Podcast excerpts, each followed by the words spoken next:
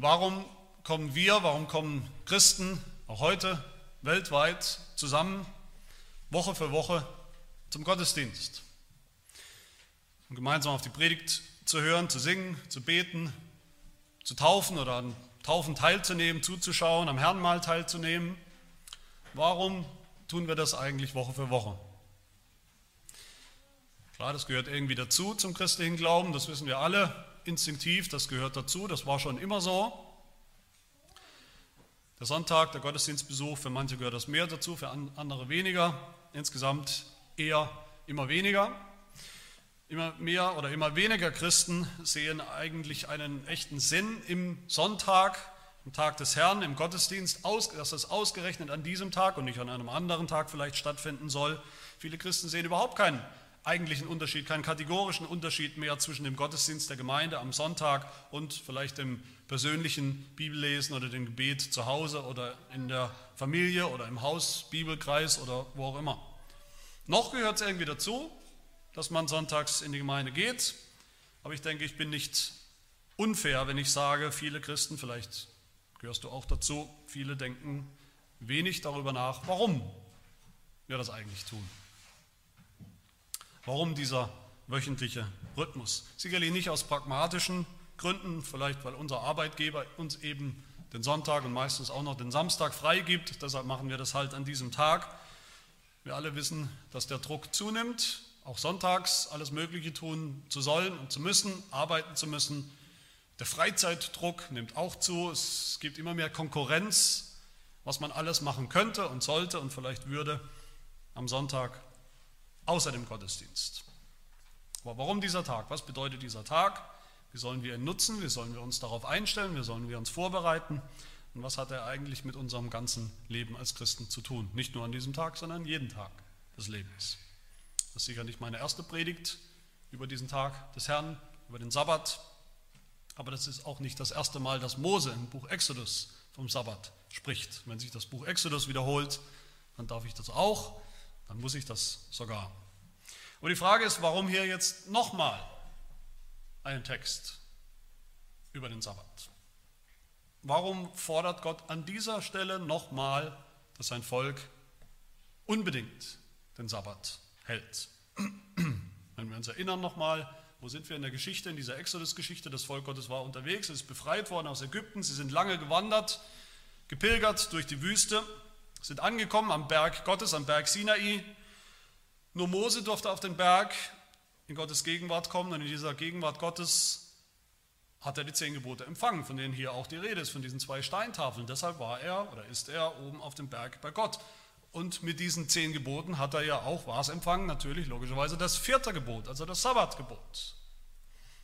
Wir haben gehört, Exodus 20 schon, Sechs Tage sollst du arbeiten und alle deine Werke tun, aber am siebten Tag ist der Sabbat des Herrn deines Gottes. Da sollst du kein Werk tun, weder du, noch dein Sohn, noch deine Tochter, noch dein Knecht, noch deine Magd, noch dein Vieh, noch dein Fremdling, der innerhalb deiner Tore lebt. Denn in sechs Tagen hat der Herr Himmel und Erde gemacht und das Meer und alles, was darin ist. Und er ruhte am siebten Tag. Darum hat der Herr den Sabbattag gesegnet und geheiligt. Und dann weiter in der Geschichte ab Kapitel 25 haben wir gehört, wie Mose die genauen Vorschriften bekommt von Gott selber, was für ein Heiligtum Gott haben will, was für ein Heiligtum Gott bauen lassen will in der Wüste. Und jetzt am Ende dieser Beschreibung des Heiligtums, alles ist jetzt beschrieben, der ganze Plan ist komplett, wie das aussehen soll. Die ganzen Details, die wir gesehen haben, die Möbel, die Einrichtungsgegenstände dieses Heiligtums, die Bauleute, die Baumeister, die es bauen sollen, die Leute, die sonst noch da arbeiten, der Priester zum Beispiel, haben wir auch gesehen, und die ganzen Zeremonien, die dann stattfinden sollen, da die verschiedenen Opfer zum Beispiel, all das haben wir gesehen. Und all das mündet ein darin, dass Gott hier sagt, nochmal sagt, Vers 13, haltet unbedingt meine Sabbate. Warum nochmal? Warum wiederholt Gott hier nicht das erste oder zweite oder dritte oder alle anderen der zehn Gebote?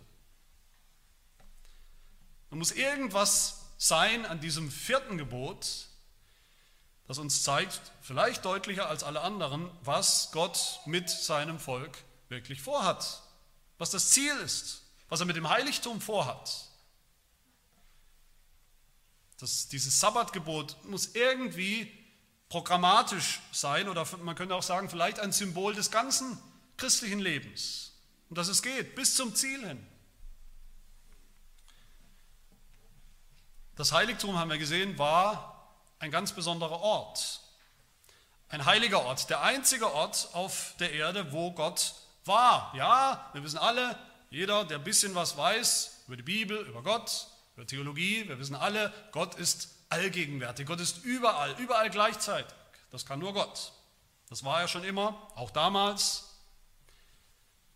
Aber wir haben gesehen, die Gegenwart Gottes im Heiligtum, das war eine ganz andere Ebene.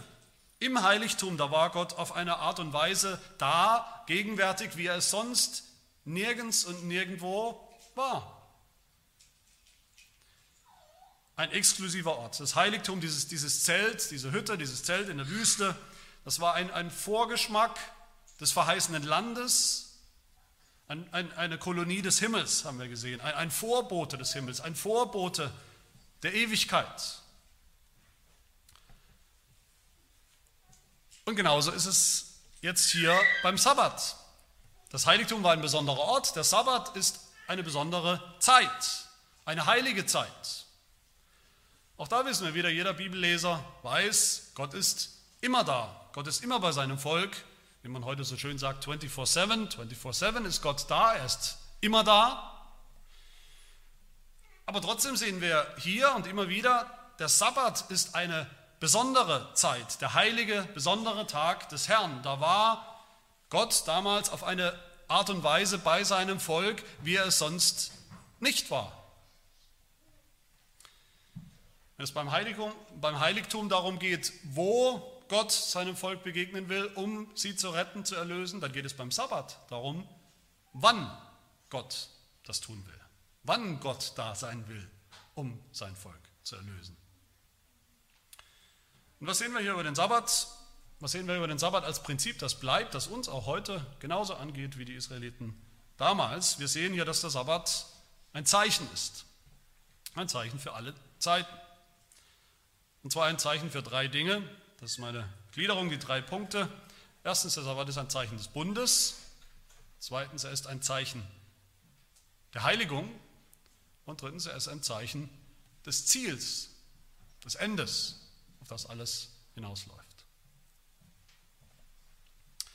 Zum Ersten, zum Zeichen des Bundes. Vers 13 spricht Gott in unserem Text, der Sabbat ist ein Zeichen zwischen mir und euch für alle eure künftigen Geschlechter. Was bedeutet das ein Zeichen? Wir kennen alle Zeichen, Verkehrszeichen, viele andere Zeichen, Symbole. In der Bibel gibt es auch viele Zeichen.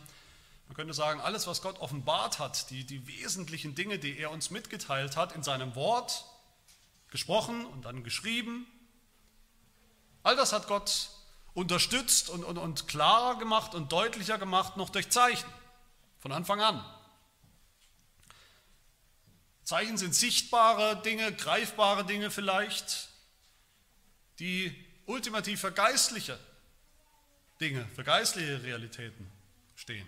Das fängt an schon ganz am Anfang im Garten Eden, der Baum des Lebens, der da steht, der steht nicht zufällig da, der ist ein Zeichen, der ist ein Symbol für das ewige Leben.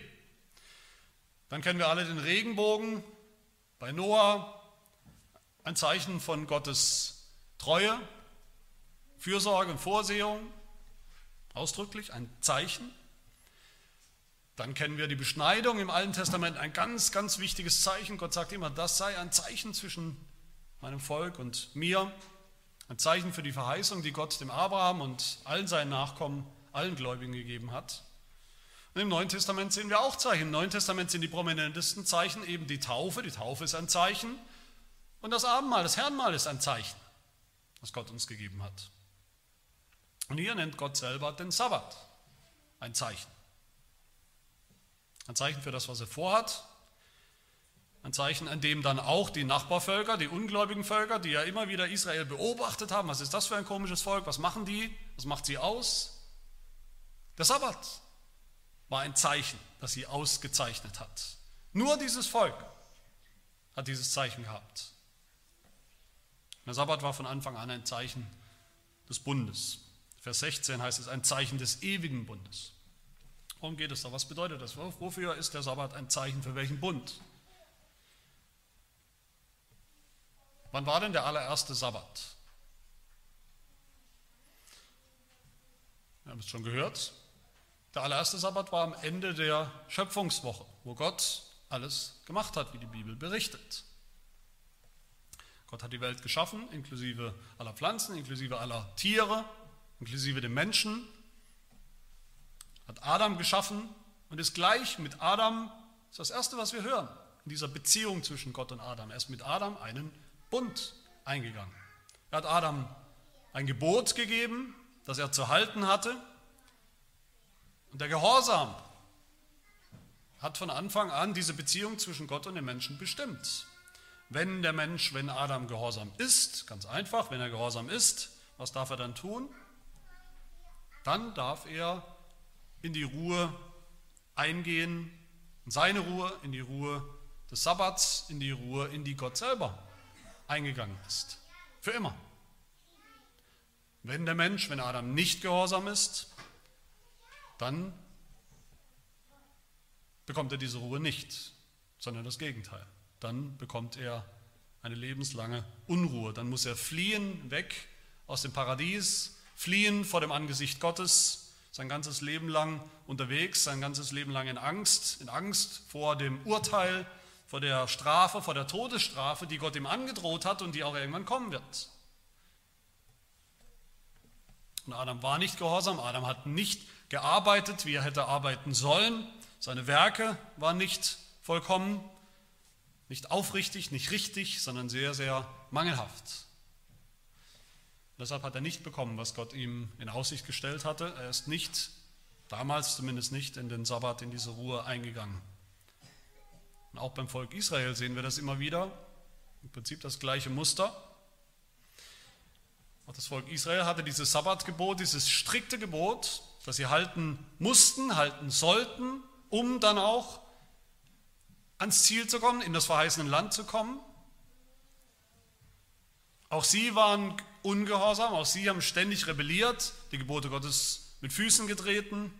In Hesekiel Kapitel 20, da klagt Gott sein Volk an und sagt, aber das Haus Israel, das ist sein eigenes Volk, das Haus Israel war widerspenstig gegen mich in der Wüste. Sie wandelten nicht in meinen Satzungen, sondern verwarfen meine Rechtsbestimmung, durch die der Mensch lebt, wenn er sie tut.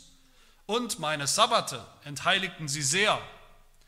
Da nahm ich mir vor, meinen Grimm über sie auszuschütten in der Wüste und sie aufzureiben. So haben auch sie, das Volk Israel, diesen Ruheort verloren, den sie hätten haben können, haben sollen.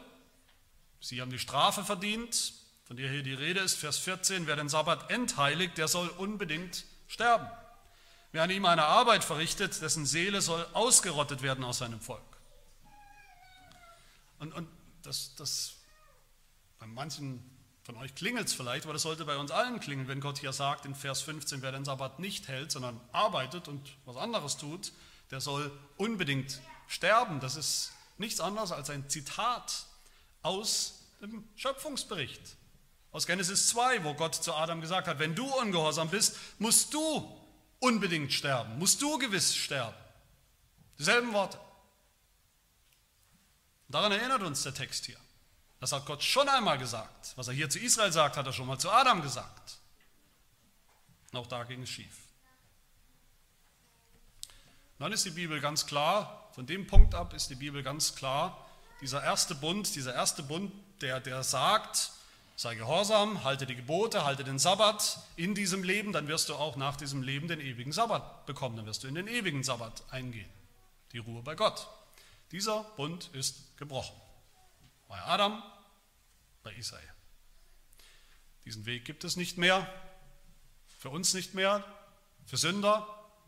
Diesen Weg, dass wir eben die zehn Gebote halten, vollkommen oder vielleicht nicht ganz vollkommen, aber Gott sagt, gut, ihr habt euer Bestes getan, ich erkenne das an als mehr oder weniger Vollkommenheit und deshalb kommen wir zu Gott, deshalb werden wir von ihm angenommen, deshalb kommen wir in seine Ruhe. Diesen Weg gibt es nicht mehr. Diesen Bund, diesen ersten Bund können, den gebrochenen Bund, können wir nicht mehr erfüllen als Sünder.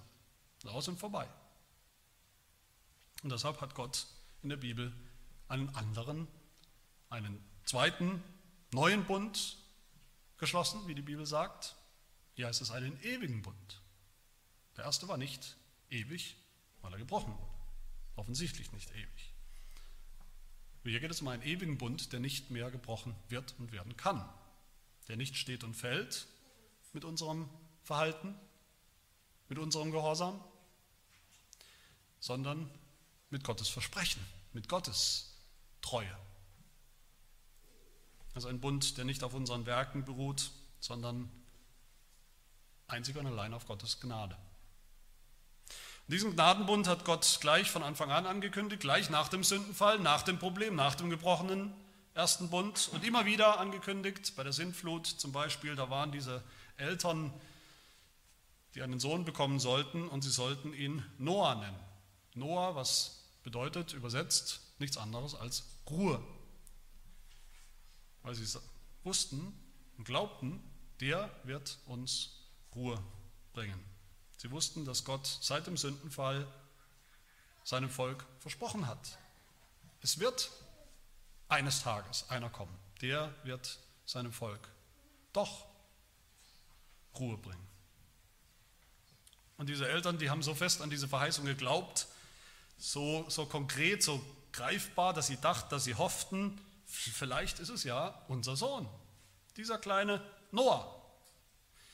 Vielleicht ist er derjenige, der uns tatsächlich diese Ruhe wiederbringen wird, unseren aufgescheuchten Seelen, die Ruhe von unseren Sünden, die uns plagen, die Ruhe von unseren Werken, die so unvollkommen sind, die nichts taugen, die Ruhe von allem, was uns nicht beruhigt, was uns keine Zuversicht, keine Sicherheit geben kann, was uns schon gar nicht retten kann.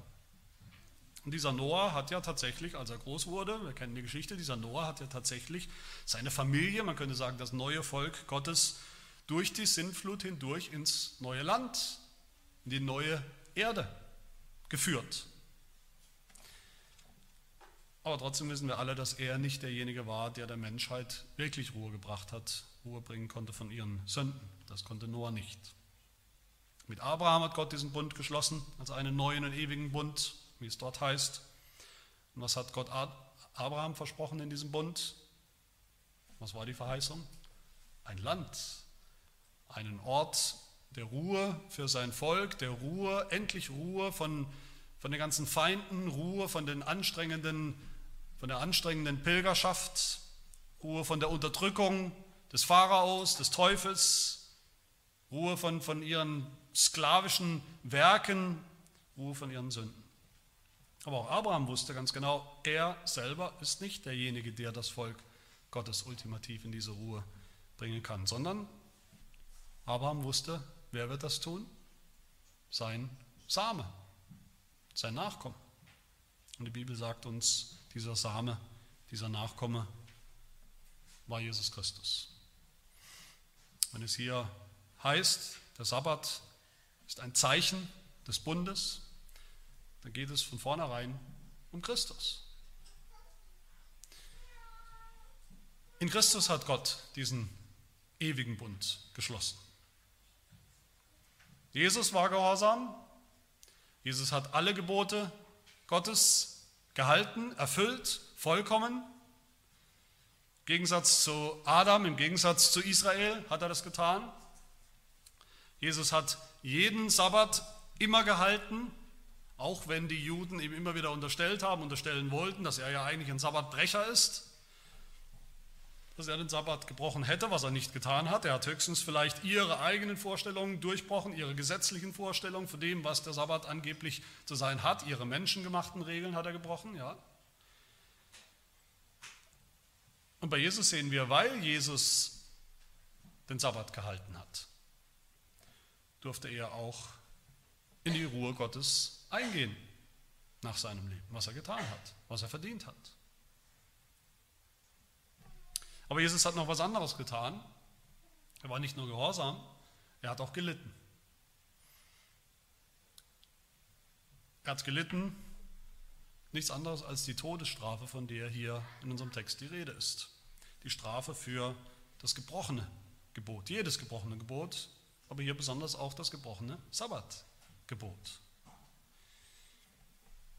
Wir wissen nicht, wie viele Israeliten diese angedrohte Todesstrafe wegen gebrochenem Sabbat im Laufe der Zeit in der Geschichte wirklich getroffen hat. Einige schon, einige sicher.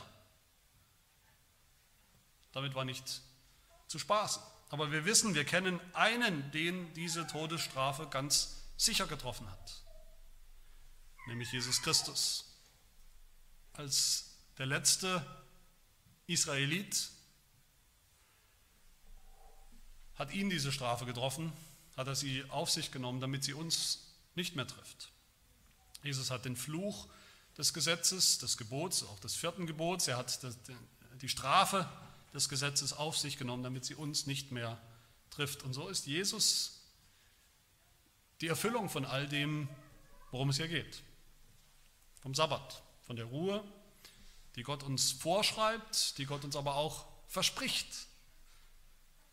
So sehr ist Jesus die Erfüllung des Sabbats, dass aus dem Sabbat, aus dem siebten Tag, dem letzten Tag der Woche, dann, als er alles vollbracht hat, der erste Tag der Woche wurde. Der Sonntag, der Tag des Herrn in der Bibel. Der Tag, an dem Jesus von den Toten auferstanden ist, eingegangen ist in das neue Leben bei Gott, die neue Schöpfung begonnen hat, das Friedensreich, das Reich Gottes gebracht hat, das Ziel Gottes, das Ziel des Sabbats gebracht hat. Wir meinen, nur so können wir verstehen, was Jesus wirklich meint, wenn er sagt, auch zu uns heute, wie er es zu seinen Jüngern damals gesagt hat, zu allen, die gehört haben, gesagt hat, kommt her zu mir, alle, die ihr mühselig und beladen seid, so will ich euch erquicken. Erquicken, das heißt erquicken, das ist ein altes Wort, was wir kaum erkennen. Wörtlich steht hier, ich will euch Ruhe geben. Und weiter sagt Jesus da in Matthäus 11, nehmt auf euch mein Joch und lernt von mir, denn ich bin sanftmütig und von Herzen demütig. So werdet ihr Ruhe finden für eure Seelen. Denn mein Joch ist sanft und meine Last ist leicht. Jesus sagt da zu uns, das ist das Versprechen, worum es geht. Das ist das Versprechen des Bundes, des Gnadenbundes. Ich selber habe das Joch, das schwere Joch des Gesetzes auf mich genommen und äh, getragen und erfüllt, sodass ihr jetzt nicht mehr unter demselben schweren Joch euch abmühen müsst, wie die Israeliten damals in Ägypten. Mein Joch ist leicht, weil mein Joch ist ein Joch der Gnade. Wenn ihr unter diesem Joch seid, dann spürt ihr sofort die ganze Last des Gesetzes und des Fluches von euch abfallen. So werdet ihr Ruhe finden für eure Seelen.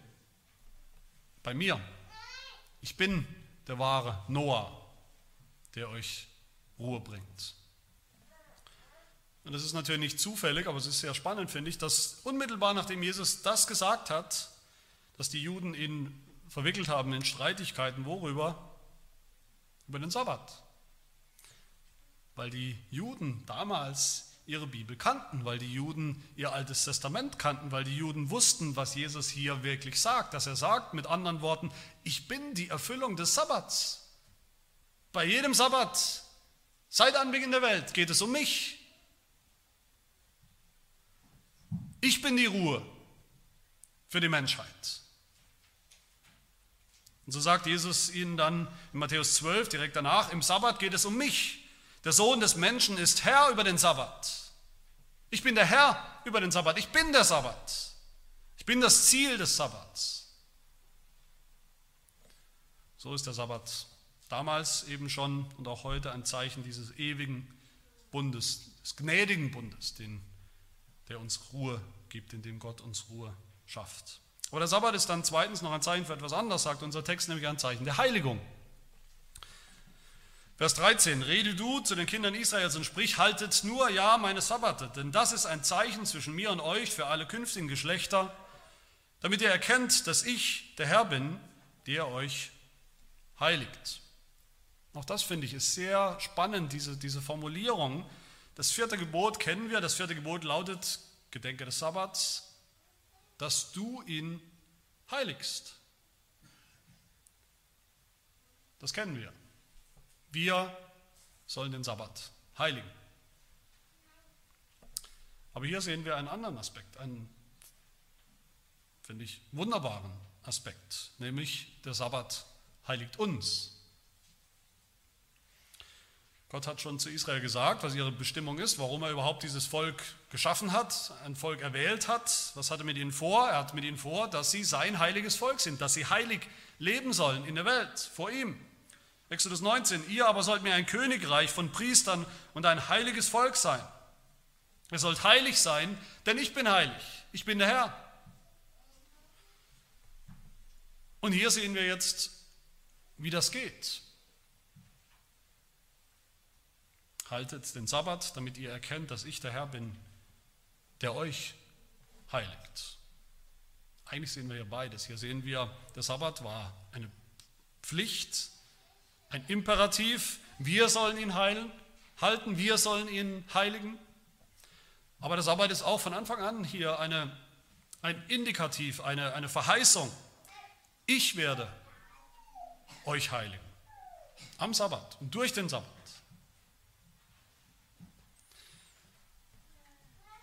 Ich wage mal zu sagen, dass wir alle das wollen, dass wir alle Heiligung wollen. Jeder wahre Gläubige, jeder Christ will Heiligung, jeder Christ will mehr sein, wie er sein sollte.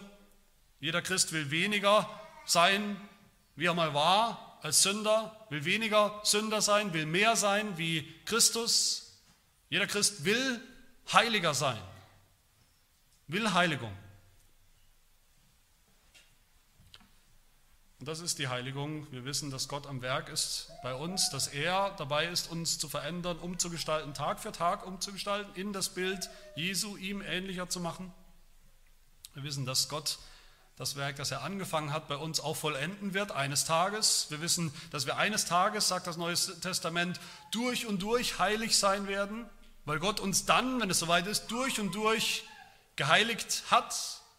Wir wissen, dass wir eines Tages Jesus gleich sein werden. Nicht, dass wir Gott sind, aber wir werden Jesus gleich sein an Heiligkeit. Wenn wir ihn sehen, wie er ist, werden wir auch sein, wie er ist, sagt das Neue Testament. Das ist die Verheißung der Heiligung. Und dafür, für all das ist der Sabbat ein Zeichen. Der wöchentliche Rhythmus des Sabbats damals in Israel, das war ein Zeichen für das Volk Gottes, dass Gott nicht am Ende ist, dass er kontinuierlich am Werk ist bei seinem Volk, was er eigentlich weiß, dass sie nicht wirklich heilig sind. Aber er ist am Werk, sie zu heiligen. Und das gilt auch immer noch. Das gilt immer noch für uns, auch heute. Das gilt für immer. Das ist eine wunderbare Zusage für uns, die wir uns mal vor Augen führen, die wir uns auf der Zunge vergehen lassen sollen. Wer das tut, wer den Sabbat heiligt, hält, wer Sonntag für Sonntag den Gottesdienst besucht, den ganzen Tag heiligt dem Herrn, dem Herrn schenkt in der Anbetung, den heiligt Gott. Ein Pastor hat mal gesagt, dass er in seinem ganzen langen, es war ein alter Pastor, in seinem langen Dienstleben als Pastor vieles erlebt hat, viele sogenannten Christen erlebt hat, die eben nicht dabei geblieben sind, die nicht bei der Gemeinde geblieben sind, die nicht beim Glauben geblieben sind, die aufgehört haben, Christ zu sein, die abgefallen sind. Aber er hat gesagt, er hat niemals einen erlebt, der treu Woche für Woche beide Gottesdienste besucht und der abgefallen ist, der regelmäßig, leidenschaftlich bei allen Gottesdiensten dabei war und der irgendwann nicht mehr dabei war. Ich würde natürlich hinzufügen, dass es sicher auch dazu Ausnahmen gibt, aber auch da ist es so, Ausnahmen bestätigen die Regel. Die Regel ist sicher so, die Regel stimmt sicher. Wer es als absolute Priorität sieht des christlichen Lebens, bei jedem Gottesdienst dabei zu sein, aktiv dabei zu sein, nicht nur irgendwie passiv hier gerade mal noch es in den Raum zu schaffen, sondern aktiv dabei zu sein, wer sich radikal diesem, diesem Prinzip verschreibt, dem Sonntag als Tag des Herrn, Woche für Woche, der darf genau das wissen. Der darf wissen, Gott wird mich heiligen. Gott wird mich bei der Stange halten. Mein Glauben. Und dafür ist der Sabbat Ein Zeichen, ein Zeichen, das uns nicht betrügt, ein untrügliches Zeichen. Und noch etwas Drittes und Letztes, der Sabbat ist dann auch ein Zeichen für das Ziel, um das es geht. Es ist auch erstaunlich, wenn wir das genau lesen, was wir hier gelesen haben, dass der Sabbat hier ewig, als ewig beschrieben wird. Der Sabbat hört nie auf. Der Sabbat oder der Tag des Herrn, dieser Rhythmus hört nicht auf. Denken wir so? Oder denken vielleicht, wenn wir ehrlich sind, denken wir vielleicht manchmal eher samstags, vielleicht Samstagabend, ach, jetzt ist morgen schon wieder Sonntag, ist schon wieder der Tag des Herrn, schon wieder der Tag, der Sonntag, an dem ich eigentlich nichts anderes machen darf, mich beschäftigen muss mit Gottesdienst, Gottesdiensten, mich mit geistlichen Dingen beschäftigen soll oder muss. Hört das dann nie auf? Nein, das hört nie auf. Ganz im Gegenteil. Der Sabbat, von dem Gott hier spricht, ist ein ewiges Zeichen. Vers 17, er ist ein ewiges Zeichen zwischen mir und den Kindern Israels, denn in sechs Tagen hat der Herr Himmel und Erde gemacht, aber am siebten Tag ruhte er und erquickte sich, ist Gott eingegangen in seine Ruhe, wo er immer noch ist, wo er für immer sein wird. Gott erinnert uns daran, dass der Sabbat schon von Anfang an da war, von Anfang an in die Schöpfung eingebaut war. Gott hat ihn eingebaut als Rhythmus für die Menschen, als Rhythmus sogar für sich selbst.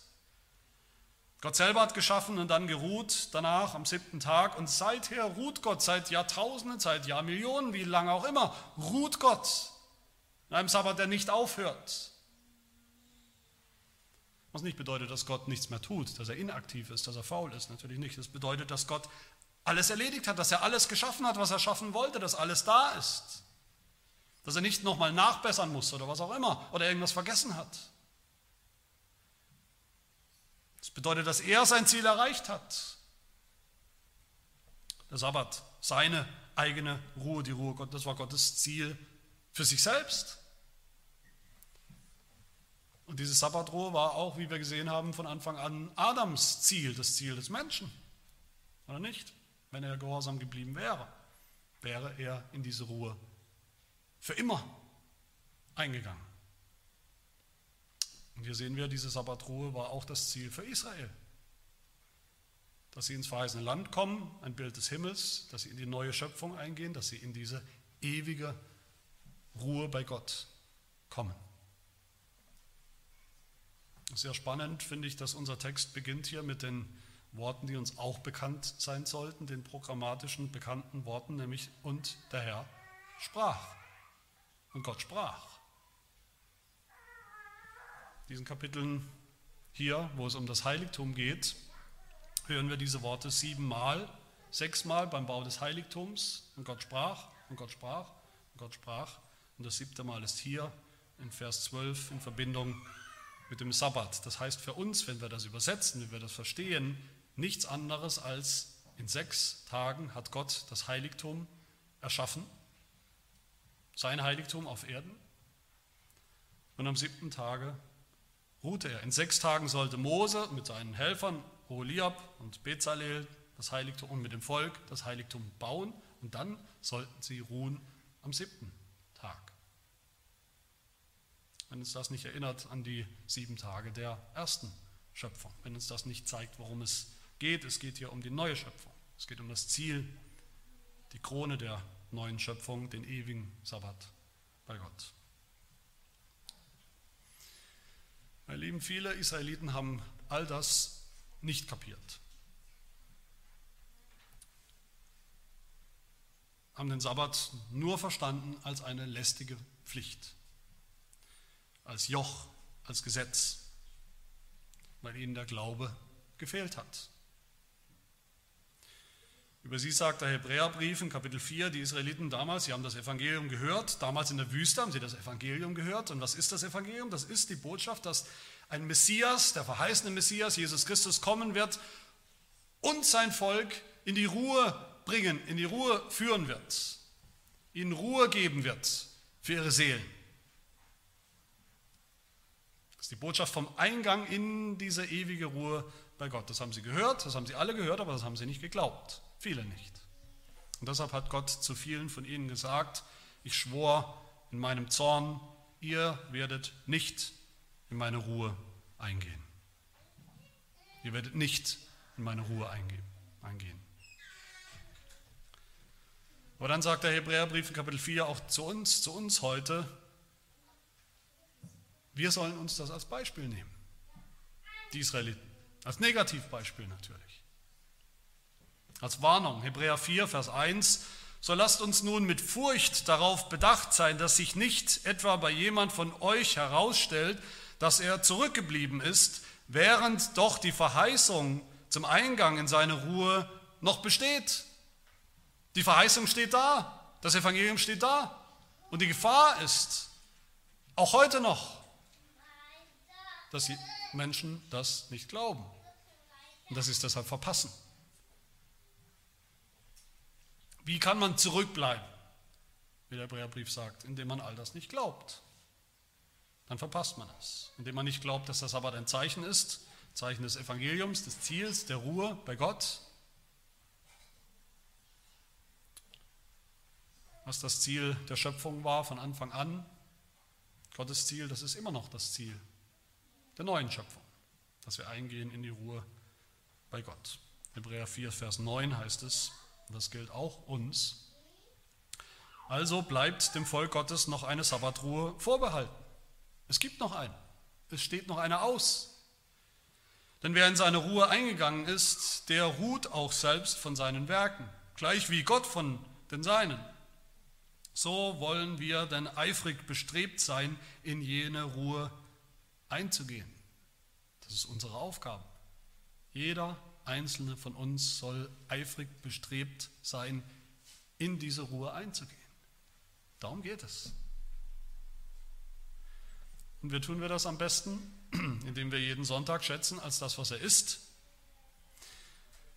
Der Rhythmus des christlichen Lebens, ein Zeichen des Bundes, der Gnade, des Gnadenbundes, des ewigen Bundes, der nicht gebrochen wird, weil Gott ihn hält. Ein Zeichen unserer Heiligung, ja, das ist auch unsere Aufgabe und Verpflichtung, aber es ist hier vor allem auch Gottes Verheißung der Heiligung und als Zeichen der ewigen Ruhe bei Gott das Ziel, das hier schon beginnt, Sonntag für Sonntag schon beginnt,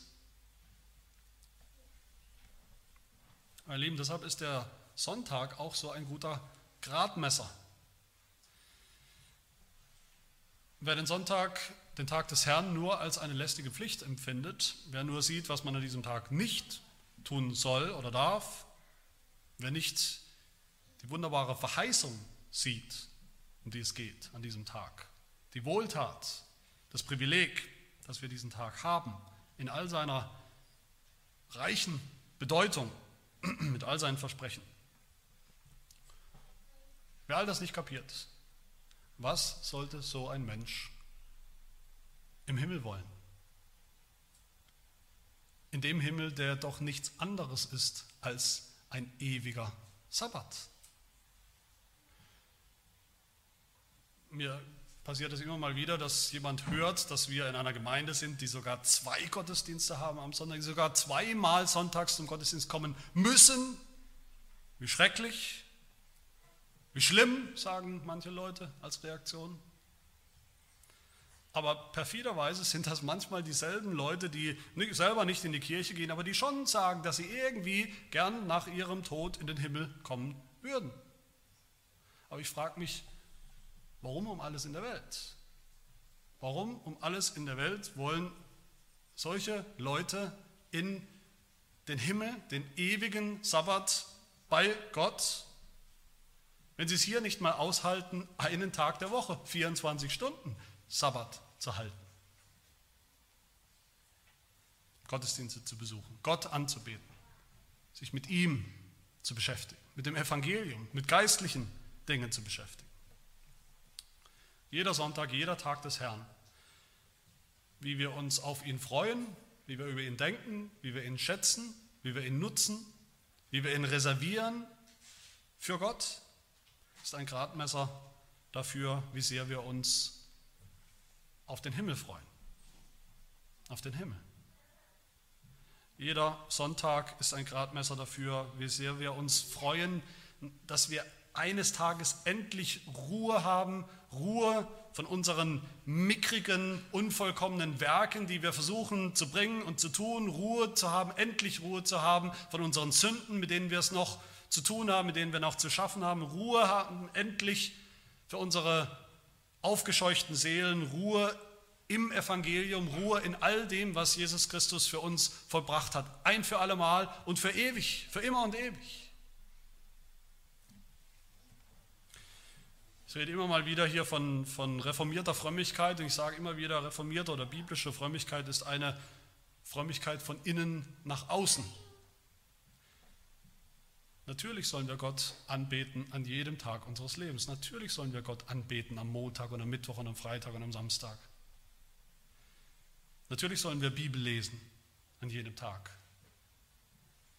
Aber das wird nicht passieren, wenn wir nicht innen anfangen im Zentrum, da wo wahre biblische Frömmigkeit anfängt, am allerersten Tag der Woche, am Tag des Herrn. Alles andere können wir dann immer noch tun, können wir immer noch tun an allen anderen Tagen der Woche, aber nichts, was wir tun, und wenn wir es noch so oft und noch so konsequent und noch so häufig tun, kann auch nur im Ansatz oder überhaupt nicht den Tag des Herrn ersetzen. Es ist nicht jeder Tag Tag des Herrn. Es sind nicht alle Tage gleich. Nicht jeden Tag hören, hören wir gemeinsam als Gemeinde, als Volk Gottes auf die Predigt des Wortes Gottes durch einen von Gott berufenen, eingesetzten Diener. Der Tag des Herrn ist etwas Besonderes, eine besondere Zeit. Gott ist immer bei uns, haben wir gehört, aber er ist nicht immer so bei uns, wie er es ist im Sonntagsgottesdienst. Wir haben immer Gottes Wort, wir sollen und dürfen es immer lesen, das ist unser Privileg, aber es ist doch was anderes, wenn es uns offiziell verlesen und gepredigt wird. Die Mittel, durch die Gott uns all das schenkt, seine Gnade schenkt, im Gnadenbund, um den es hier geht. Die Predigt, die Sakramente, das bekommen wir nicht zu Hause, keiner von uns. Das bekommen wir nur am Tag des Herrn in der Gemeinde so wie heute in der Predigt, später im Herrnmal. Liebe Gemeinde, wir sind alle noch unterwegs, wir sind alle unterwegs in der Wüste, noch nicht zu Hause, noch nicht am Ziel. Und das erleben wir oft mal mehr, mal weniger schmerzlich. Aber hier dürfen wir begreifen, Gott hat uns schon herausgerufen. Gott ruft uns schon heraus aus dieser Welt, mindestens an einem Tag, jede Woche, ruft er uns heraus, um uns zu erinnern und vor Augen zu halten, worum es wirklich geht, was wirklich zählt, was ultima, ultimativ zählt, was ewig bleiben wird. Die ewige Sabbatruhe bei Gott im Himmel, wo unsere Seelen endlich Ruhe finden.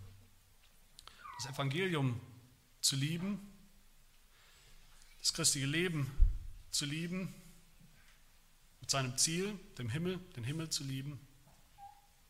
All das bedeutet, den Sabbat zu lieben, den Tag des Herrn zu lieben, schon jetzt und eines Tages für immer. Deshalb kommen wir, deshalb kommen Christen Woche für Woche zusammen. Und das wollen wir tun, auch weiterhin tun. Lass uns ein Volk werden, das dadurch ausgezeichnet wird, durch dieses Zeichen. Ein Volk, das den Sabbat, den Tag des Herrn, schätzt und liebt und hält. Hier und bis in alle Ewigkeit. Amen. Wir beten. Wir danken dir, Herr, für das Zeichen des Sabbats, dass du Adam vor Augen gestellt hast, was sein Ziel gewesen wäre. Und selbst als Adam gefehlt, verfehlt hat, und wir mit ihm und das Volk Israel in seinem Ungehorsam, hast du doch den Sabbat nochmal neu hingestellt als ein Zeichen, ein Zeichen deiner Gnade in Jesus Christus, der uns befreit hat vom Joch des Gesetzes, der uns Ruhe gegeben hat und endgültig Ruhe geben wird für unsere Seelen, schon jetzt und eines Tages vollkommen. Hilft, dass wir durch den Segen dieses Tages jede Woche neu geheiligt werden, vorbereitet werden für unsere himmlische Heimat, für unser himmlisches Ziel bei dir. Das bitten wir in Jesu Namen. Amen.